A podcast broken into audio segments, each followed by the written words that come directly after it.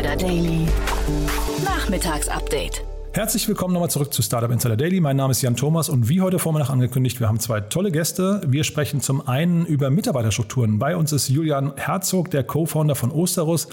Ein Unternehmen, was eure Mitarbeiterdaten analysiert und zwar also jetzt nichts Verbotenes, sondern wo ihr einfach ein Profil eurer Mitarbeiter und eurer Teamstruktur bekommt und auch die Mitarbeiter und Teamstrukturen von äh, befreundeten oder äh, konkurrierenden Unternehmen analysieren könnt. Also ziemlich abgefahren, damit kann man ziemlich viel machen. Deswegen habe ich mit Julian auch relativ ausführlich gesprochen dafür, dass das äh, Unternehmen gerade erst gestartet ist und gerade auch erst 1,1 Millionen Euro eingesammelt hat. Bei uns außerdem zu Gast Jakob Fotojanski, der CEO von Neuronation. Da gab es eine 6 Millionen Euro Runde, die erste richtige Finanzierungsrunde für das Unternehmen, das immerhin schon zehn Jahre alt ist.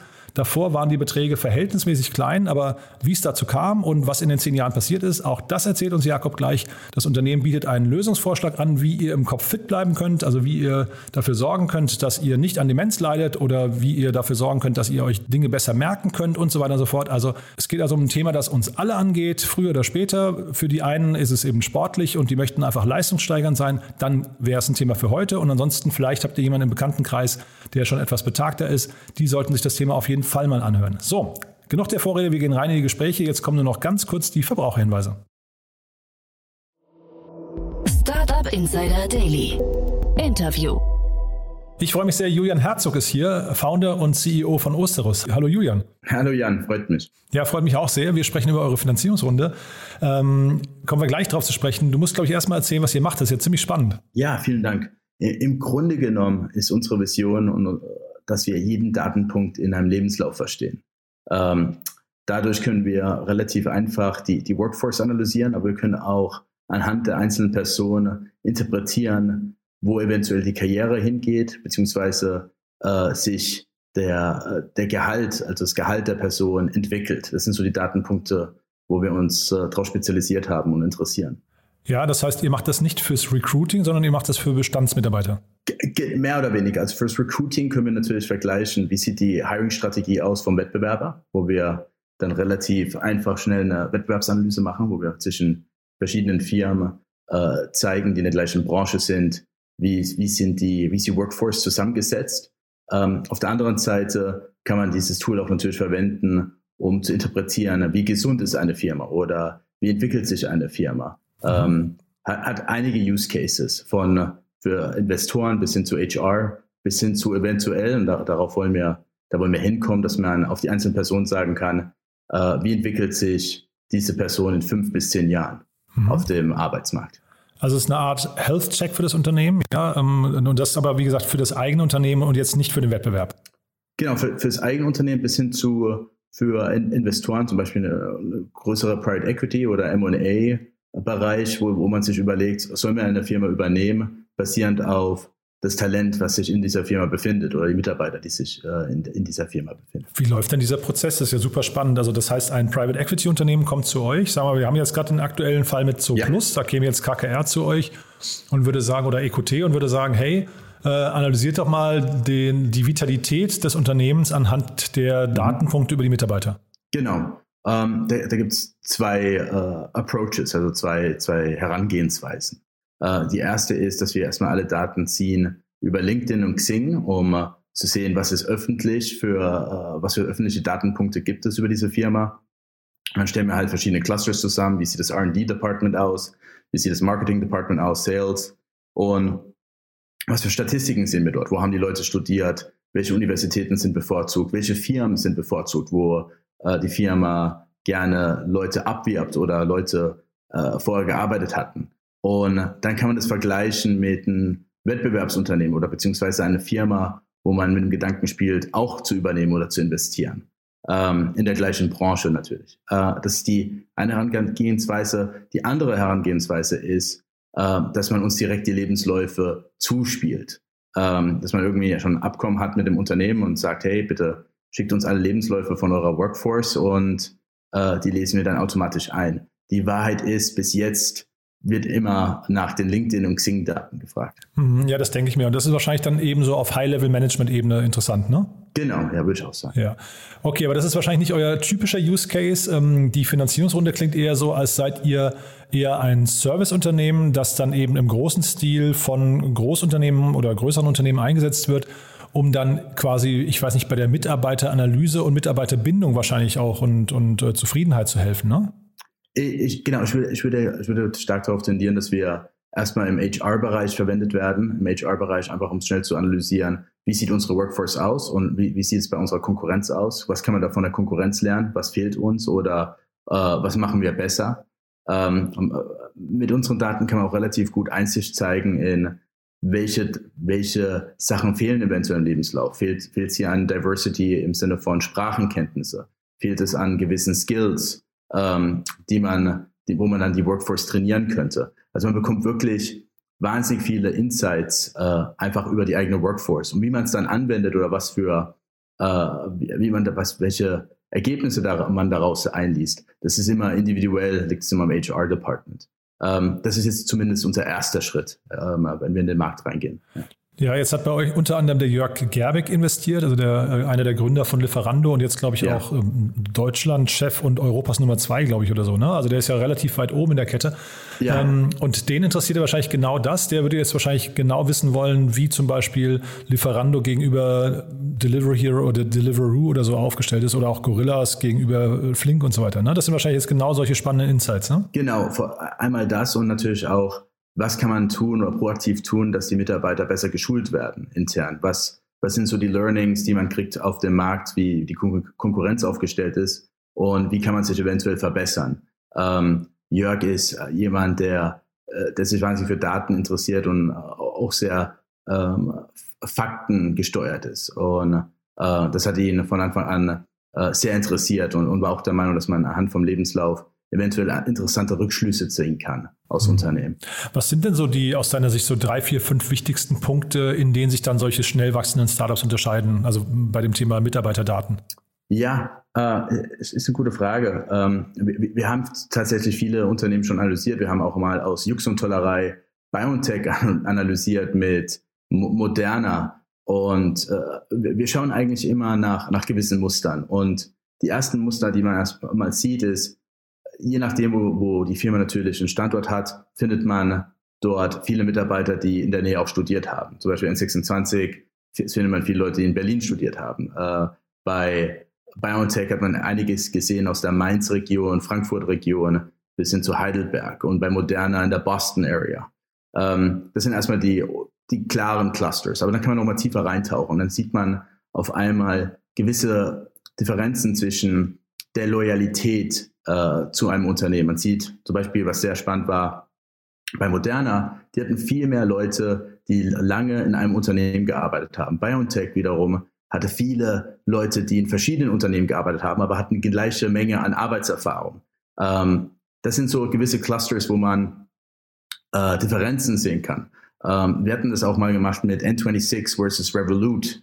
Äh, darüber hatte ich auch einen, einen, kleinen Post gemacht. Und da hat man klar gesehen, dass Revolut einen starken Hub hat, auch in Osteuropa. Vor allen Dingen viele Programmierer aus, aus Russland und, und der Ukraine ähm, und, und gerne auch Mitarbeiter von einer anderen Bank aus Russland, die Tinkoff heißt.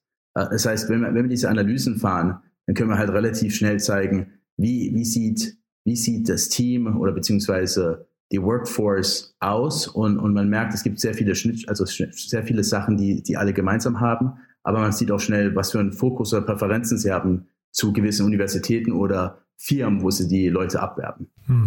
Aber was, was leitet dann ein N26? Ähm, der Max Teienthal heißt er, glaube ich, ne? Ist ja bei euch jetzt auch äh, investiert, ist ja einer, einer der Investoren bei euch.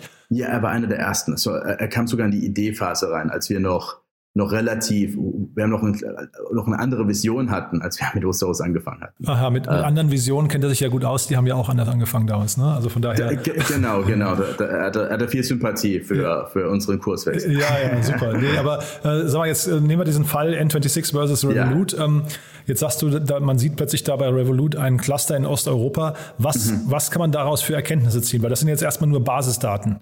Genau. Naja, erstmal ist es halt sehr spannend zu, zu sehen, wie wie die Konkurrenz, das Recruiting oder die Recruiting-Strategie, äh, welche sie einsetzen. Und danach muss man natürlich intern äh, auswerten, was machen die eventuell besser? Sind sie, sind sie besser in der Technologie? Sind sie besser im, im Sales? Das ist immer abhängig vom Unternehmen, äh, diese Market Intelligence zu haben und zu verstehen, okay, was können wir dort aktiv jetzt lernen. Aber das war ja, ähm, Entschuldige, wenn ich da kurz reingehe, Julian, das ja. wären ja jetzt Dinge, da könnte sich ja bei äh, N26 jetzt ein Praktikant hinsetzen, eine Woche lang und tippt alle LinkedIn-Profile ab ähm, und äh, kann danach sagen, schau mal hier, wir sehen, da sind keine Ahnung, 30 Prozent der Leute sitzen in Osteuropa und äh, von, von denen sind 15 Prozent im Sales. Ne? Also mhm. da brauchst du jetzt noch keine Datenanalyse-Software, oder? Naja, so, so trivial ist das Ganze nicht. Ähm, erstmal muss man, muss man ein, ein, ein Tool haben, der die, die ganzen Daten wir können es innerhalb von ein paar Stunden alle Daten extrahieren. Das ist das Erste. Wirklich, ja? Ja.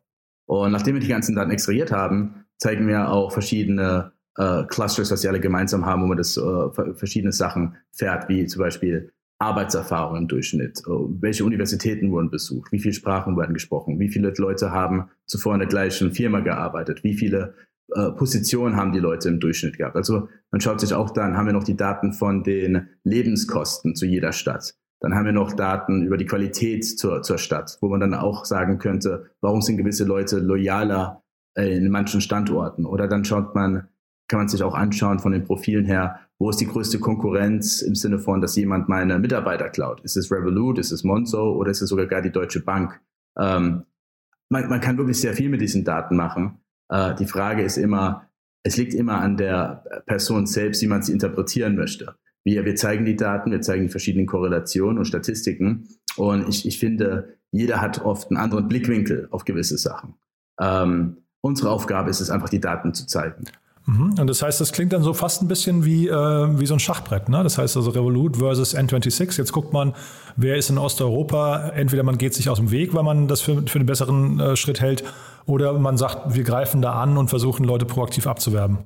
E eventuell. Ich, ich meine, wenn man jetzt den Bankmarkt anschaut, dann würde ich immer behaupten, it's not a winner takes it all market. Es ist ein, ist ein riesiger Markt. Aber klar, ähm, man, man, kann sich halt anschauen, welche Hiring-Strategie verfolgen sie und was, was macht die Konkurrenz besser. Mhm. Äh, wir haben jetzt zum Beispiel einen Artikel geschrieben, Tesla versus Porsche, wo man einfach relativ schnell sieht, und es ist auch natürlich kein Big Surprise, Tesla hat wesentlich mehr Software-Ingenieure, aber Tesla hat auch wesentlich mehr Leute eingestellt, im, im STEM-Bereich, also Science, Technology, Engineering, Mathematics. Man findet viel mehr Physiker und Mathematiker bei, bei Tesla im Durchschnitt mit einem Background vom, von, von der Uni, Uni-Background als bei, bei Porsche.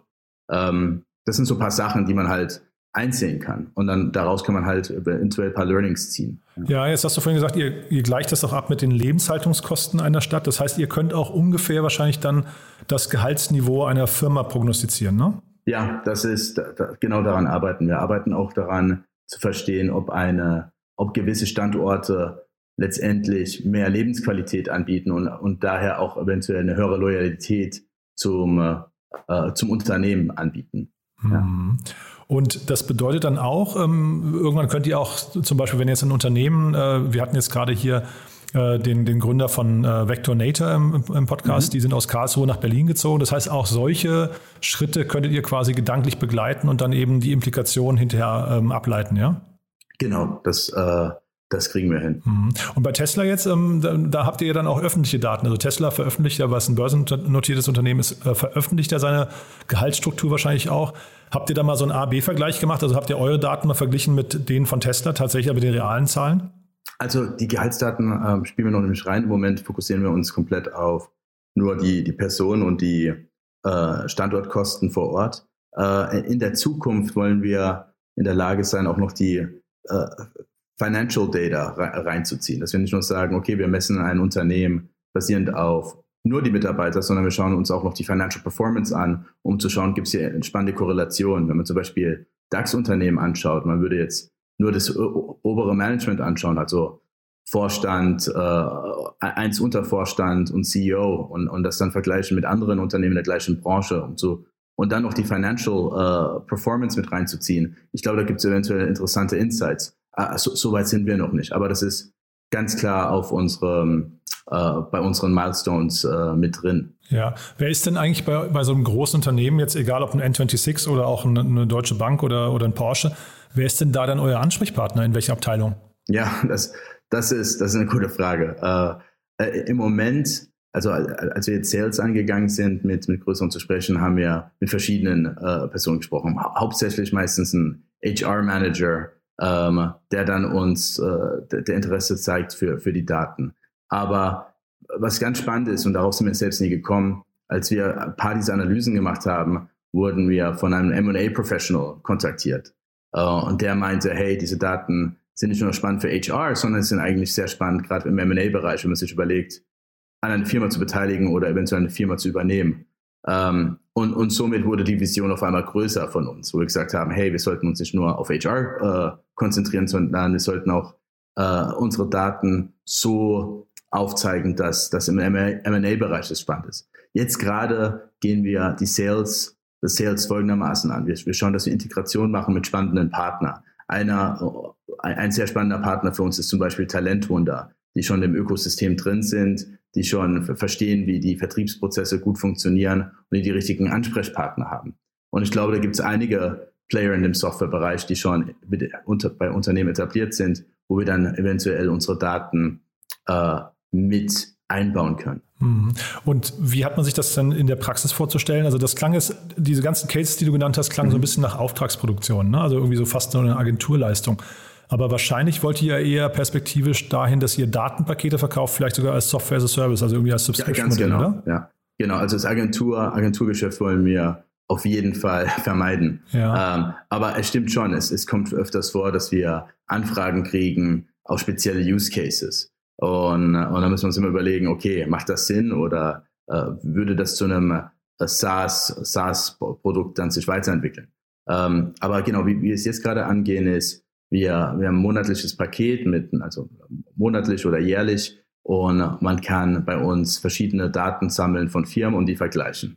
Mhm. Ähm, so ist es gerade aufgebaut. Ja, und jetzt lass uns mal kurz über den HR-Use-Case, den haben wir jetzt nicht so mhm. richtig besprochen, nochmal kurz sprechen. Ähm, Gerne. Also das heißt, äh, ein Ansprechpartner bei Porsche in der HR-Abteilung, nehmen wir mal in diesem Fall, ähm, ja. der würde mit euch jetzt, der würde eure Software nutzen. Und was erkennt der jetzt über die empfohlene ähm, Entwicklungspfade seiner, seiner eigenen Mitarbeiter?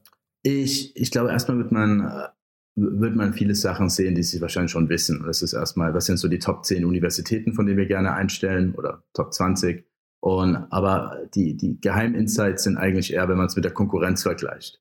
Ähm, das heißt, wenn man unsere Software verwendet, dann sieht man auf der linken Seite die eigene Firma und auf der rechten Seite gleich im Kontrast die, den Wettbewerber, mit dem man sich vergleichen wollte.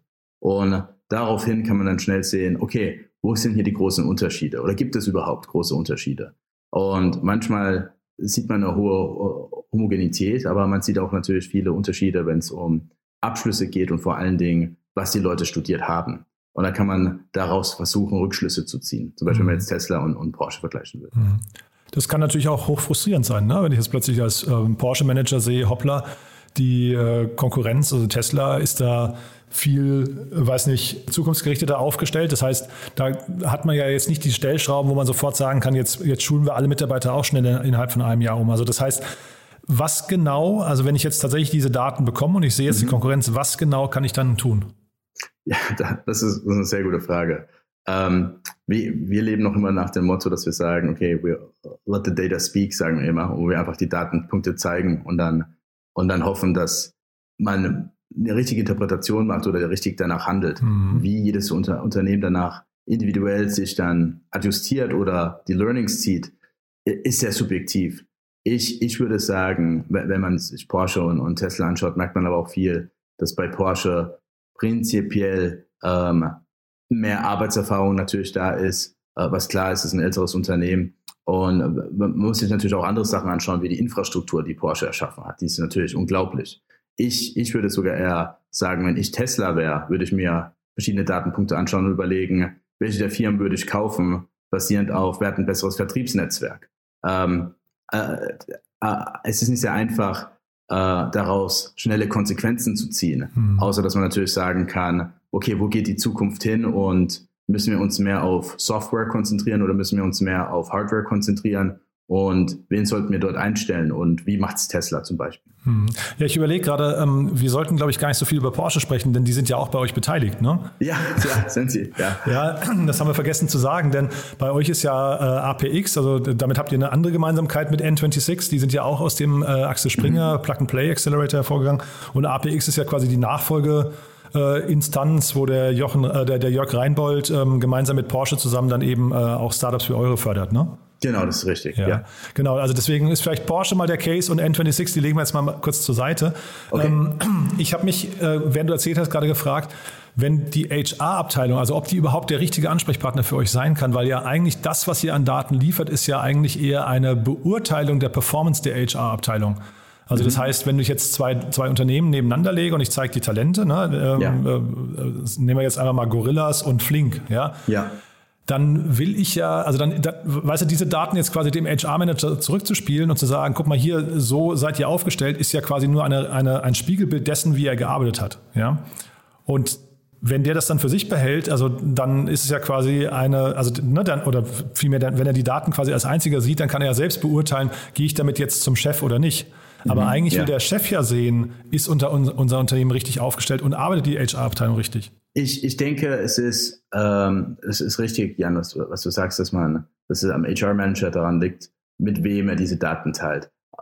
Zum einen kann man es natürlich mit der Geschäftsführung teilen, zum anderen kann man es gleich dem Recruiter zeigen und sagen, okay, ist unsere Recruiting-Strategie innovativ genug oder ist unsere Recruiting-Strategie, wenn man es vergleicht mit der Konkurrenz, irgendwie anders oder, oder fahren wir eine relativ ähnliche Linie mit, mit den Konkurrenten. Mhm. Ich glaube, das sind so ein paar Rückschlüsse, die man dann rausziehen kann. Ähm, derzeit haben wir einfach gemerkt, wenn es um, um, um Sales-Prozesse geht, dass wir versucht haben zu verstehen, wie, wie kommen wir am besten mit unseren Daten ins Unternehmen rein. Und da war uns auch klar unsere Vertriebsstrategie, dass wir dann doch lieber mit etablierten Unternehmen versuchen, eine Art Joint Venture zu machen, die schon ihre Software dort platziert haben in Unternehmen, aber nicht die äh, Wettbewerbsanalyse machen von der Workforce. Mhm. Ähm, genau. Ja, und sag mal, wenn jetzt, ähm, sag mal, zwei beliebige Unternehmen, die, die es einfach schaffen, also ihr habt ja wahrscheinlich dann irgendwelche Scoring-Modelle auch, ne? Und dann könnt ihr mhm. wahrscheinlich irgendwie ziemlich genau vergleichen, kriegen die einen zum Beispiel weiß nicht, die äh, Absolventen besserer Unis oder sind es eher High Potentials, die sie anziehen und so weiter? Also ne, man kann ja. ja so ein bisschen benchmarken dann. Genau. Äh, welche anderen Faktoren berücksichtigt ihr, denn, äh, berücksichtigt ihr denn in eurer Analyse noch? Weil das ist ja auch spannend. Also sind ja so Themen wie, ich weiß nicht, Markenstrahlkraft oder Kommunikation oder auch Recruiting-Kanäle oder, oder solche Dinge. Also was, was spielt da noch mit rein? Ja, super Frage, Jan. Ähm, es ist nämlich ziemlich schwierig. Wir haben uns schon immer überlegt, wie, wie können wir ein gutes Scoring machen? Und das heißt, wie scoren wir eventuell eine Universität oder wie scoren wir ein Unternehmen? Vor allem, wie scoret man ein Startup, wo man noch nicht die Financial Performance versteht? Und eine der Modelle, die wir dort aufgebaut haben, ist zu sagen, okay, schafft es ein junges Startup, gute Mitarbeiter zu finden? Da muss man natürlich definieren, was ist ein guter Mitarbeiter? Mhm, genau. das, wird also immer, das wird immer komplexer. Und dann müssen wir sagen, okay, äh, lasst uns erstmal ein Scoring aufbauen von ein guter Mitarbeiter, zum Beispiel jemand, der es geschafft hat, in ein, einer der top äh, deutschen Firmen reinzukommen. Lass es jetzt mal die DAX 40 sein. Und man dann sieht, dass äh, ein, ein kleines Startup äh, es schafft, Leute zu abzuwerben, vielleicht von SAP oder Oracle oder IBM äh, oder lass es auch gerne ähm, äh, irgendein gehyptes Startup sein, dann weiß man, okay, spannend, anscheinend glauben die Mitarbeiter auch an das Unternehmen und gehen das Risiko ein, ihr, ihr Job zu verlassen für ein kleines Unternehmen oder für ein Startup. Das war eine Metrik, die wir, die wir aufbauen. Die, das andere, was wir uns natürlich gerne anschauen, ist auch bei Universitäten, gehen nicht gerne nach dem Ranking. Wir schauen uns viel lieber an, wo, wo haben Leute studiert und wo enden sie ab. Das heißt, basierend über die Daten, die wir kriegen über LinkedIn und Xing, verfolgen wir den Karriereweg von, von, von, von Menschen, die einen Abschluss haben. Und eines meiner Lieblings-Slides, äh, die ich immer zeige, auch, auch zu HR-Managers ist, ich frage immer nach, haben Sie schon mal von der Universität äh, auf Karnataka gehört oder Kargopur in Indien? Und in der Regel sagen die westlichen äh, HR-Manager oder Recruiter, nein, kennen wir nicht. Und dann zeige ich, dass der CEO, CEO von Google oder CEO von Microsoft in genau solchen Universitäten studiert haben. Ähm, und diese Datenpunkte zu verstehen, also von den 19.000 Universitäten und daraus wirklich dann Insights zu bauen über die Karrierewege, das ist so unser großer Ziel. Ähm, zu wirklich zu sagen, wen sollte man einstellen, basierend auf nicht nur, ob er auf einer sehr guten Universität war nach dem Ranking, sondern wo enden die meisten Leute von dieser Uni ab und was für Rückschlüsse können wir daraus ziehen? Mhm. Nee, super spannend. Du dann vielleicht nochmal kurz zum Abschluss jetzt. Äh, wir haben ja, ja primär hier die Startup-Szene im Blick. Mhm. Ähm, was, also Startup-Szene aus meiner Sicht ähm, hat, leidet sehr stark an der Wechselwilligkeit von Mitarbeitern. Also eine sehr hohe Fluktuation oh, ja. im Vergleich zu anderen Branchen, ne, etablierten ja. Unternehmen. Hast du hier wahrscheinlich, ich weiß nicht, kannst du vielleicht besser beurteilen, aber wahrscheinlich so eine durchschnittliche ähm, Mitarbeiterdauer von vielleicht zwei, zweieinhalb Jahren oder sowas wahrscheinlich. Ne? Ja. Ähm, kennst du die äh, oder habt ihr schon mal analysiert die wichtigsten Wechselgründe von Mitarbeitern? Ähm, nein, ist auch, ist auch manchmal gar nicht so trivial für uns, das zu analysieren, weil wir mit Daten äh, arbeiten, wo die hauptsächlich darauf basieren, dass Leute es dann ihr, ihr, ihr Status aktualisieren, ob auf LinkedIn oder Xing. Das macht, machen manchmal Leute erst nach einem Monat, zwei Monate, nachdem sie das Unternehmen verlassen haben. Ähm, wir, wir, wir sehen die Fluktuation und, und, und wir finden es sehr spannend. Wir, wir haben uns auch mal intern gefragt, bei dem Scoring-Modell, sollen wir, ist hohe Fluktuation immer wirklich was Negatives oder kann es auch was Positives sein? Ja.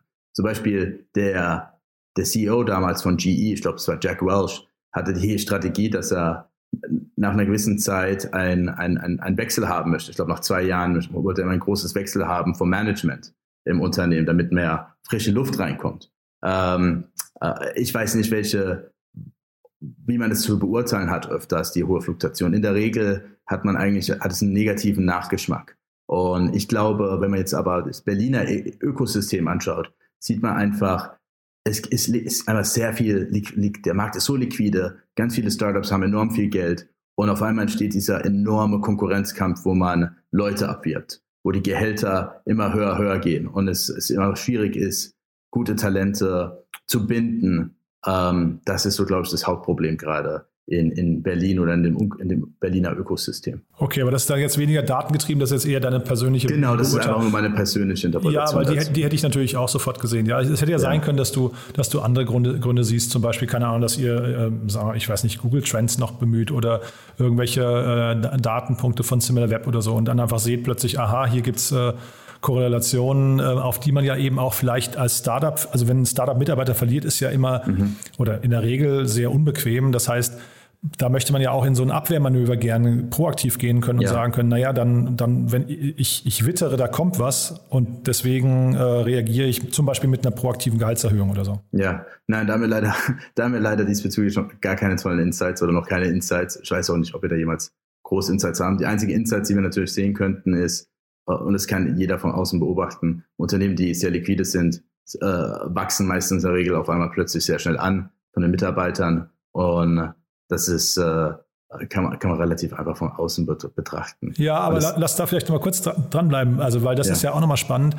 Äh, die Unternehmen, die sehr liquide sind, die, ähm, also wir, wir sehen ja hier eine Zunahme der Finanzierungsrunden die ganze Zeit, mhm. aber ja. wir sehen einen War of Talent zeitgleich, ja, und deswegen ja. Ähm, heißt es ja nicht, also wann, wann genau ist ein Unternehmen überhaupt in der Lage, diese Mitarbeiter zu ziehen und wie lange bleiben die dann trotzdem? Also ich würde jetzt mal vermuten, dass, also äh, ne, jetzt, ich will jetzt nicht über deinen ähm, ja. Investor sprechen, aber N26, da gab es ja auch äh, äh, so mal große Rotationen, da gab es Artikel darüber, wie, wie kurz die Mitarbeiter nur dort sind ähm, ja. obwohl die hervorragend gefundet sind. Ja, nein, ähm, es stimmt schon. N26 hat es halt geschafft, das ist jetzt meine subjektive Meinung dazu. Die haben halt eine unglaublich gute Marke. Ich, ich, wir hatten auch mal Datenpunkte bekommen, ich glaube, die bekommen manchmal auch bis zu 20.000, 25.000 Bewerbungen im Monat. Okay, also krass. haben es wirklich geschafft, eine starke Marke aufzubauen. Mhm. Und, und viele in dem Bereich, wenn man Recruiter ist, dann weiß man, okay, ähm, von welchem Konkurrenten kann ich versuchen, Leute abzuwerben, wo, wo, wo ich der Meinung bin, dass sie gute Mitarbeiter haben. Mhm. Das macht es natürlich dann schwierig, äh, wenn, man, wenn man so bekannt ist, weil man im, im Fokus liegt von vielen verschiedenen Menschen oder beziehungsweise Recruiters. Mhm. Und dann jetzt allerletzte Frage dazu, ähm, ja. äh, sag mal, so stationäre Teams, lokale Teams versus Remote Teams. Also du hast ja jetzt gerade am Beispiel von Revolut eben Osteuropa schon genannt. Ja. Äh, das muss ja jetzt, das können ja auch Standorte sein, aber ähm, habt ihr das mal gegeneinander gestellt? Also gibt es da signifikante Unterschiede in den Datenpunkten, wenn ein Unternehmen, äh, sag mal, remote first aufgestellt ja. ist? Ja, äh, ein spannender Datenpunkt ist, dass die, die Mitarbeiter, die remote sind, länger im Unternehmen bleiben. Ähm, und ich glaube, das liegt einfach daran, dass der Wettbewerb noch nicht so groß ist in vielen dieser Länder. Und ein Revolut kann sich halt wesentlich besser durchsetzen in Osteuropa gegen viele verschiedene andere Namen, die dort sind, äh, als wenn Revolut jetzt zum Beispiel in London komplett wäre oder in Berlin wäre. Da ist aber die Konkurrenz viel höher. Mhm. Nee, super spannend. Also ja. äh, vielleicht noch kurz abschließend zur Runde. Also ich habe gesehen, ja. 1,3 Millionen Euro Seed-Finanzierung. Ja.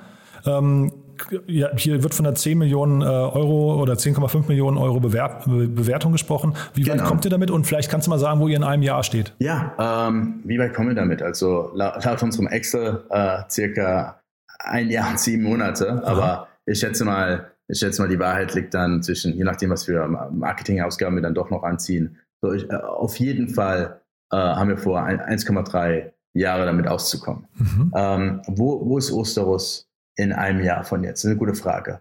Wir arbeiten wirklich schwer daran, ab März eine Analyse auffahren zu können, zu sagen, wenn man einfach uns einen Lebenslauf gibt, dass wir sagen können, welche Firmen haben am meisten Interesse an so einem Lebenslauf. Das zweite ist, wie, wie, wo sind die Karrierechancen am höchsten für so einen Lebenslauf? Das dritte ist, welche Skills oder welche Arbeitserfahrung äh, fehlt, um den nächsten Karriereschritt zu machen, beziehungsweise ein besseres Gehalt zu erzielen. Das sind so die Sachen, äh, die wir gerade versuchen zu verstehen äh, für verschiedene Märkte. Deutschland ist äh, einer der Märkte, aber auch Daten von amerikanischen Lebensläufen. Und ich glaube, das wird enorm spannend, weil wir dann relativ gut mit hoffentlich hoher Wahrscheinlichkeit ausrechnen können, wie, wie entwickelt sich das Gehalt von gewissen Personen in fünf bis zehn Jahren, nur basierend auf dem Lebenslauf. Und wie wir die Daten dann verwenden und wo wir die Daten in Einsatz bringen, das wird sich dann nochmal genauer zeigen. Aber da, das ist einer unserer großen Fokusse zurzeit. Super interessant. Also du hast schon gemerkt, an, anhand der Dauer des Gesprächs hat mir wirklich großen Spaß gemacht. Waren viele äh, sehr, sehr spannende Punkte dabei. Ähm, denn, oh, eigentlich, Dank, denn eigentlich so eine äh, kleine Finanzierungsrunde besprechen wir eigentlich eher seltener. Jetzt haben wir eine halbe Stunde gesprochen. Also ja, war, war, super interessant, muss ich sagen. Wir bleiben einfach in Kontakt. Wenn es bei euch äh, Updates gibt oder große News, dann sagt gerne Bescheid und ansonsten viel Glück ja, für die nächste Zeit. Gerne, Jan. Und falls du jemals irgendwie eine Analyse haben möchtest zwischen zwei Firmen, sag mir Bescheid. Das mache ich sehr gerne. Da komme ich drauf zurück. Cool. Super. Vielen Dank. Startup Insider Daily. Interview. Ich freue mich sehr. Jakob Futojanski ist hier der Gründer oder CEO von Neuronation. Hallo Jakob. Hi, hallo Jan. Schön ja. hier zu sein. Ja, freut mich auch sehr. Und ich weiß gar nicht, darf man euch noch Startup nennen? ja, Neuronation wurde in 2011 gegründet. Das heißt, wir sind mittlerweile zehn Jahre alt. Aber wir sehen uns immer noch als äh, Startup im Sinne der Kultur und im Sinne des, des Risiko. Äh, das heißt, ja, ich würde davon ausgehen, ja. cool. Ja, also äh, gefühltes Startup ist ja immer schon mal wichtig, hat äh, Jeff Bezos ja bis heute eigentlich gesagt bei Amazon. Ne? ähm, ich habe mir bei Crunchbase mal angeschaut, wie ihr finanziert seid, weil der, wir reden ja vor dem Hintergrund einer Finanzierungsrunde, die ihr abgeschlossen habt. Und äh, da, also die, die Finanzierungsrunde jetzt, die aktuelle, über die wir sprechen, hat 6 Millionen Euro von Impact Investing, äh, von Inve äh, Impact Partner. Aber davor habe ich gesehen, zehn Jahre lang gar nichts und äh, im Oktober 2011 56.000 Euro. Wie kam es denn dazu? Wie, wie, kann man denn zehn Jahre lang ohne Finanzierungsrunde überleben? Wart ihr so profitabel? Nicht so ganz. Ich, vielleicht fange ich ganz, äh, ganz von Anfang an. Zu, ähm, zu Beginn war Neuronation einfach nur ein Forschungsprojekt an der Freien Uni Berlin am Department für, für experimentelle Psychologie. So, und äh, ganz spannend war, dass äh, die Probanden der Studie damals nicht nur, ähm, nicht nur gezeigt haben, dass sie Ergebnisse erzielen konnten, das heißt signifikante äh, Veränderungen in bestimmten äh, neuropsychologischen Tests, sondern auch nochmal gefragt, ist es denn möglich, das Produkt mit nach Hause zu nehmen und Freunden und Familie zu zeigen? Und das war damals halt eine ganz einfache ähm, Flash-Anwendung, wirklich äh, so rudimentär gehalten, aber es hat ihnen durchaus viel Spaß gemacht und es war effektiv. Da dachten wir, okay, ähm, wenn es effektiv ist, dann wäre das vielleicht ein interessantes Produkt. Aber wie können wir das Ganze mal antesten? Und wir haben uns angeschaut, damals war ähm, Nintendos Dr. Kawashima oder Brain Age recht stark auf dem Markt. Sie hatten damals, ich glaube, 18, 18 Millionen Kopien allein in Europa verkauft. Und äh, Vuga hatte damals mit Brain Buddies auch sehr stark den Markt halt aufgemischt. Ich glaube, die hatten damals innerhalb von sechs äh, Monaten über Facebook und Co. 10 Millionen ähm, Brain Buddy äh, User ge gewonnen. Und dann haben wir gesehen, okay, es gibt einerseits einen wissenschaftlichen Case. Wir sind wir sind sozusagen gewissermaßen effektiv. Es gibt einen Channel, den digitalen Channel zur Kundenakquise und die Menschen sind bereit, dafür Geld auszugeben. Schau Dr. Kawashima dachten wir, das versuchen wir mal. Aber da äh, wir damals noch keine Erfahrung hatten mit VC und Co. und vor zehn Jahren war Berlin jetzt auch nicht so der VC-Standort wie, Standort wie heute, haben wir erstmal selbst Kredit aufgenommen privat und äh, das Ganze in die Firma investiert. So konnten wir halt erstmal ein bisschen wachsen. Danach kam, äh, waren wir halt das erste Seedmatch Investment äh, in Deutschland. Äh, die, daher kommt diese, diese knapp 60.000 Euro. Und äh, ab dort hatten wir erstmal gebootstrapped. Das heißt überwiegend über Affiliate-Kooperationen, dann ähm, mit Umsatzbeteiligungsdeals entsprechend die Company anwachsen lassen, bis äh, zum Jahr 2013, wo wir die Spiegel Media Gruppe und den Fonds Excel Health ähm, zu, zu uns, wie gesagt, gewonnen haben. Und die haben damals halt noch knapp äh, eine Million in die Firma investiert. Ich frage mich, warum das halt nicht bei Crunchbase steht, aber wahrscheinlich ist das untergegangen. Äh, das war eine Finanzierung, die uns dann erstmal äh, lange Zeit äh, gut geholfen hat. Danach hatten wir hier und da mal noch ein Convertible, welcher ähm, dann äh, durch die Profitabilität und die positiven Cashflows, die wir mittlerweile einfahren, auch äh, gut äh, abbezahlt werden konnte, so dass wir halt auch ein äh, einigermaßen sauberes Cap Table haben. Mhm. Ja, ich gucke gerade parallel, es steht auf Crunchbase XL Health, aber es steht dort ohne Betrag. Also das ist interessanterweise ähm, wurde da einfach der Betrag von einer Million verschwiegen. Von daher so kommt es also eben zu dieser äh, dann doch augenscheinlich sehr kleinen Runde am Anfang. Ähm, vielleicht muss uns mal durchführen ähm, äh, durch das, was ihr genau macht, also vielleicht auch heute macht, weil äh, also bei euch geht es um ja, ich weiß nicht, das ganze Thema Prävention mittlerweile. Ne? Ihr wollt Menschen mit Hirnschädigung, wenn ich es richtig verstanden habe, irgendwie davor bewahren oder wieder zurückhelfen, rehabilitieren. Und äh, es geht auch, glaube ich, um Demenzabwehr. Ähm, vielleicht kannst du uns mal so ein bisschen durch die, so, das Wunder des Gehirns führen. Warum vergessen wir denn eigentlich? ja, das ist eine sehr gute Frage. Ähm, was, was wir tun ist, ähm, wir fokussieren uns auf die sogenannte Multidomänen äh, kognitive Interventionen, also kognitive Trainingsinterventionen. Was, was heißt das konkret? Ähm, wir haben unterschiedliche kognitive Funktionen, wie beispielsweise Merken, äh, wie Aufmerksamkeit, wie Konzentration und äh, durch unterschiedliche Faktoren, sei es Stress, sei es ähm, Ernährung, Schlaf, Bewegung, aber auch natürlich erworbene Hirnschädigungen oder neurodegenerative Prozesse im Kopf, ähm, erleiden manche dieser Areale, manche dieser Funktionen halt Schäden. So, und äh, was wird momentan gemacht? Die Deutsche Gesellschaft für Neurologie empfiehlt als erste Intervention bei solchen Sachen mit einer recht hohen Empfehlungsstärke äh, kognitives Training. Das heißt, äh, man geht da zum Hausarzt und er verschreibt mir ein Rezept über 10 Anwendungen auf 45 Minuten beim Ergotherapeuten. So, ähm, mittlerweile ist es aber äh, ein dermaßen stark frequentiertes Rezept und hoch, äh, wie gesagt, eine hoch äh, genutzte Intervention, dass die Wartezeiten bei solchen Ergotherapeuten und Neuropsychologen, die so ein Multidomänen äh, kognitives Training anbieten, äh, mittlerweile auf knapp 20 Wochen angestiegen sind. Und das führt dazu, dass Menschen, manche halt in ihren besten sozusagen Arbeitsjahren, beispielsweise 40 bis 60 Jahre alte ähm, Mitarbeiter, die jetzt äh, eine Hirnschädigung, sei es ein Schlaganfall oder mittlerweile auch sehr stark die ganzen Post-Covid-Problematiken, die Aufmerksamkeitsstörungen nach sich tragen ähm, einfach keine Intervention bekommen. Und das, äh, für das versuchen wir mit Neuronation, insbesondere mit unserem Medizinprodukt, besser zu machen. Und das machen wir mittlerweile seit äh, drei Jahren im Medizinbereich äh, mit der Charité, mit der Uniklinik Jena, äh, führen gerade eine Studie durch zum Nachweis der Effektivitätsstärke so einer Intervention von kognitivem Training, anstatt, wie gesagt, beim Ergotherapeuten direkt zu Hause in Eigenanwendung. Mhm. Und bevor wir jetzt darüber sprechen, was ihr mit dem frischen Kapital macht, äh, führen uns doch vielleicht nochmal ganz kurz so vielleicht durch die Highlights der letzten zehn Jahre. Ich meine, zehn Jahre ist ja wirklich schon echt ein krasser Weg, ja. Äh, also ich glaube, heute seid ihr, ich habe auf LinkedIn geschaut, so 15 Mitarbeiter. Ne? Ähm, vielleicht kannst du uns ja mal so ein bisschen durchführen, wie hat sich das alles verändert im Laufe der Zeit? Auch dein Blick vielleicht auf die Szene. Ich, ich weiß ja, ich habe gesehen, du kommst von Rocket und hast auch äh, Groupon äh, irgendwie, glaube ich, in Amsterdam mit aufgebaut. Das heißt, du hast, du, du kennst auch andere Startups. Vielleicht kannst du das alles mal vor dem Blick mal kurz ein bisschen beschreiben. Ja, vor zehn Jahren, als wir ähm, so ein Digital Health Unternehmen gegründet haben, äh, gab es halt Digital Health ja noch nicht so wirklich. Ne? Es gab ähm, ein paar Konferenzen vielleicht in London, die in dem Bereich was gemacht haben. Ähm, aber in Deutschland war das Thema halt eigentlich recht, recht unspannend.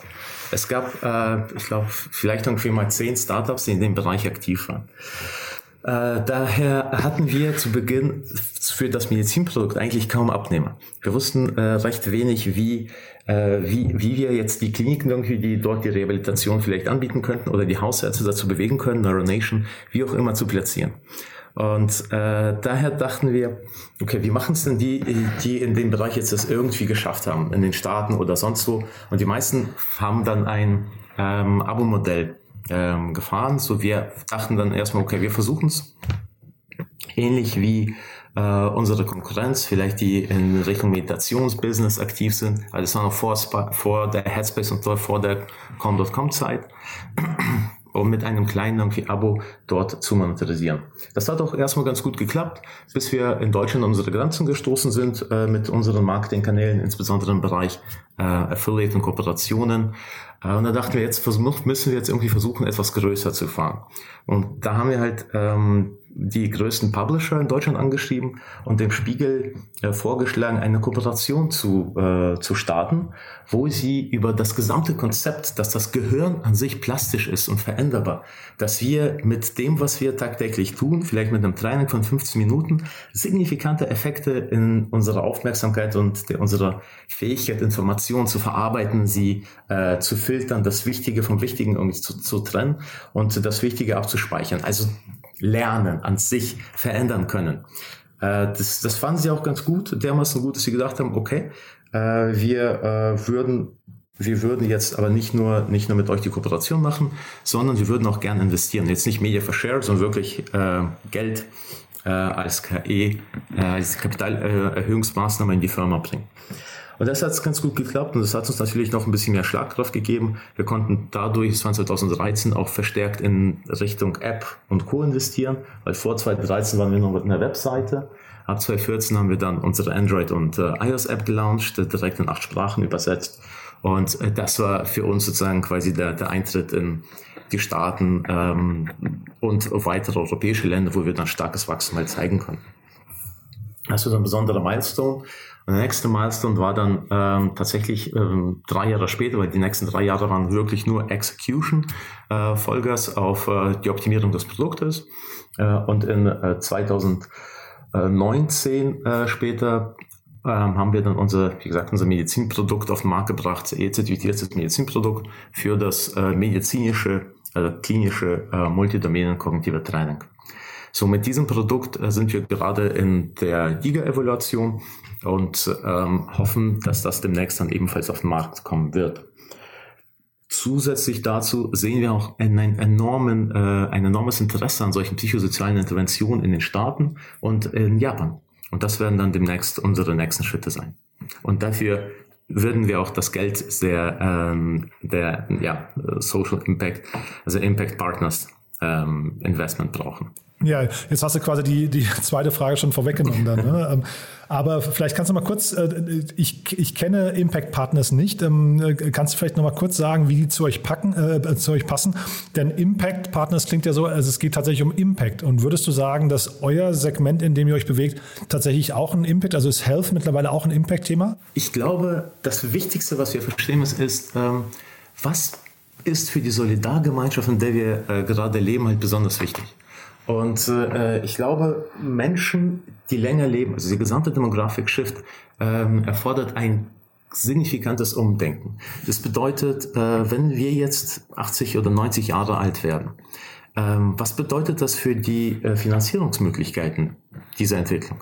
Ich meine, äh, wir leben in, in den besten Zeiten unseres Lebens. Ja, wir, wir können äh, Menschen helfen, einfach älter zu werden. Aber wir wollen ja, dass sie die letzten zehn Jahre auch noch gesund sind.